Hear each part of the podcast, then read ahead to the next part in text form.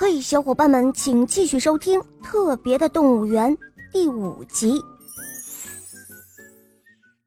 只听大黑熊一声口哨，动物们全都乖乖的回到笼子里去了。只刹那间，动物园里就变得寂静无声，仿佛什么事情都没有发生过一样。农尼赶紧去把笼门一扇扇的锁上。不一会儿，警察就冲进了动物园，领头的是探长彭皮。可是动物园里静悄悄的，动物们全都在笼子里待得好好的。彭皮探长纳闷极了：“诶，难道我真的看走眼了？”忽然，有个警察跑过来报告，说有一只老虎孤零零的站在草地上。彭皮一听就来劲儿了，挥挥手说：“大家准备，给我上！”只见警察们一拥而上，不由分说将这头老虎五花大绑捆了起来，扔到了警车顶上，呼啸着就运回了警察局。老虎挺不老实的，对押送他的警察不是龇牙就是咧嘴。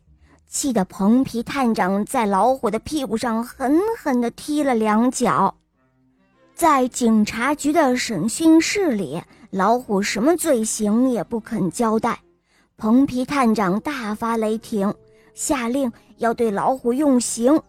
可就在别的警察奉命去搬刑具的时候，老虎突然掀开了头套，哇，是警察局长农历。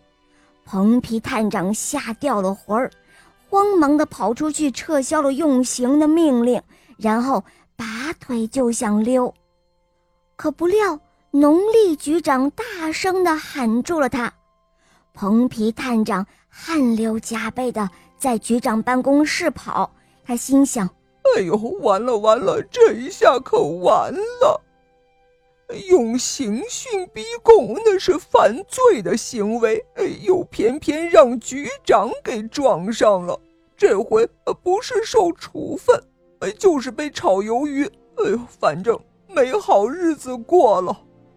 但是没想到的是，农历局长见了彭皮，却悄悄地把他拉到身边，低声地对他说：“行了，行了。”就当我没看到你用刑，你也没看到我在动物园里看动物表演，大家谁也没见到谁。